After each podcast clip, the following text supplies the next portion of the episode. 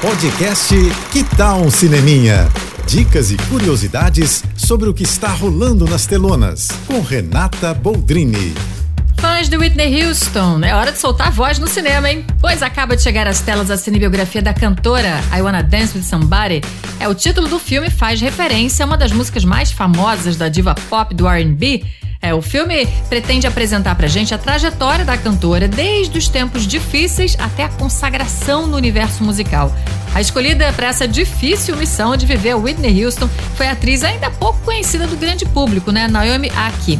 Mas ao menos ela também não precisou cantar muito no filme, não, porque 95% das cenas de música foram usadas a voz original da Whitney. E quem dirige é Cassie Lemons, a mesma de um drama que eu gosto muito, inclusive, que é Harriet. O filme não chegou aí muito bem de crítica ainda não, mas o público tem curtido bastante, viu? No agregador de críticas Rotten Tomatoes, por exemplo, o filme da Whitney Houston está com 92% de aprovação do público, com mais de mil votos. Ou seja, quem viu tem gostado muito. Então, acho que vale dar uma conferida, tá? A trilha, pelo menos, é assim, das boas.